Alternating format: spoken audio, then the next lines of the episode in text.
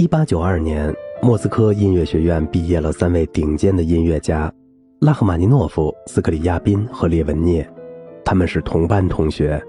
斯克里亚宾的活动范围仅限于俄罗斯以及法国等一些欧洲国家，是最受西欧欢迎的俄罗斯作曲家。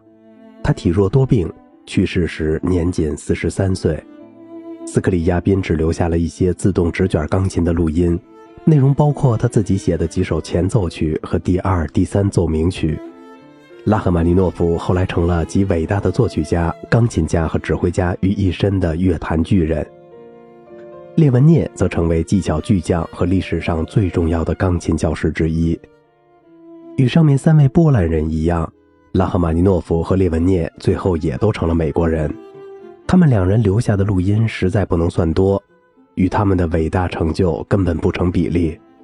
谢尔盖·拉赫玛尼诺夫在莫斯科音乐学院学习时是集中精力于作曲的，他的作曲老师是塔涅耶夫，和声老师是阿连斯基，他的钢琴老师是尼古拉兹维列夫，也曾是斯克里亚宾的老师。拉赫玛尼诺夫同时还向表兄希洛蒂学习，那时希洛蒂在跟随李斯特学习后刚回俄罗斯不久。拉赫玛尼诺夫在1892年毕业时已经发表了一些作品，包括第一钢琴协奏曲和那首著名的升 C 小调前奏曲。他的第一部歌剧《阿列科》使他获得了一枚金质奖章。他还会见了自己崇拜已久的柴可夫斯基，并受委托将《睡美人》组曲改编成钢琴曲。当1893年柴可夫斯基去世时，他立刻创作了《悲歌三重奏》以表纪念。拉赫玛尼诺夫毕业后的很长时间内，经常作为指挥出现在剧院里。他加入了莫斯科私人歌剧公司。1904年，又在莫斯科大剧院指挥。1918年，他差点接替穆克，成为波士顿交响乐团的指挥。虽然1901年完成的第二钢琴协奏曲在1908年被介绍到欧洲各大城市，成为迄今为止最流行的协奏曲之一。一九零九年，在美国首演的第三钢琴协奏曲又大获成功，但他的钢琴演奏事业却是从一九一七年之后才正式开始的。他的音乐会演奏基本上是为了生计，因为单靠作曲是不行的。他又不喜欢指挥或教学。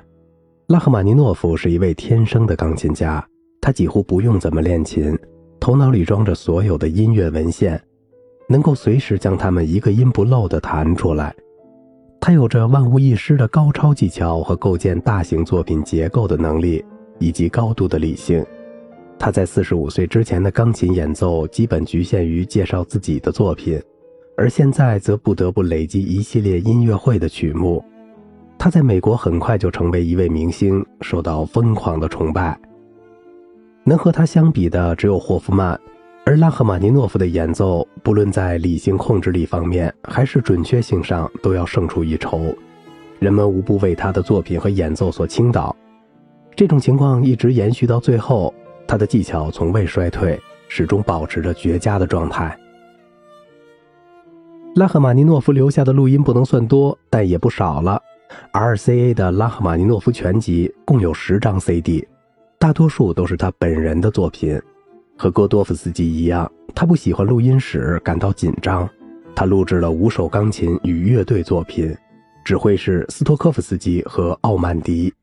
其中弹得最好的是第四钢琴协奏曲和帕格尼尼主题狂想曲。第二和第三钢琴协奏曲似乎没有发挥他最佳的水平。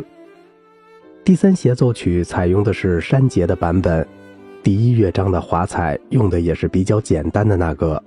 尤其让人困惑的是，他很多时候不照着自己写的谱子弹，在标明更快的地方，他反而放慢了速度，以至于后世有不少钢琴家都效仿他的录音，而不是遵循乐谱。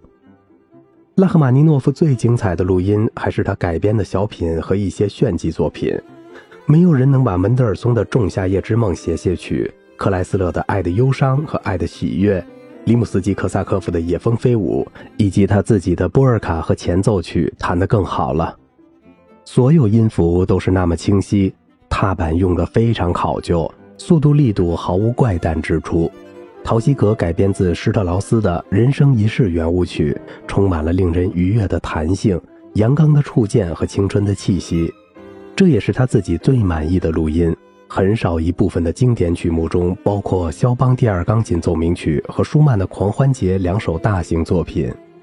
相对于其他浪漫派钢琴家，如格雷夫和戈多夫斯基，拉赫玛尼诺夫的诠释更理性，强调节奏的准确性。不过，作为浪漫派钢琴家，他还是经常改写节奏和增加音符。他出色的左手为作品增添了浓厚的色彩。他把个人演奏的个性带入其他作曲家的作品中，这让人感觉他弹什么都带有他本人作品的味道。此外，拉赫玛尼诺夫还指挥乐队录制了他的第三交响曲和死岛。音乐的处理和他弹琴一样有冲劲儿，线条清楚，驾驭自如。他和克莱斯勒合作录制的贝多芬、格里格和舒伯特的小提琴奏鸣曲的唱片，是室内乐录音中最珍惜的精品。一九四一年，拉赫玛尼诺夫向 RCA 公司建议，把他的作品以音乐会形式录成唱片，但唱片公司没有同意，结果让后人蒙受了损失。一九四三年二月十七日的音乐会是他最后的演出，曲目包括肖邦的《葬礼奏鸣曲》。好了，今天的节目就到这里啦，我是小明哥，感谢您的耐心陪伴。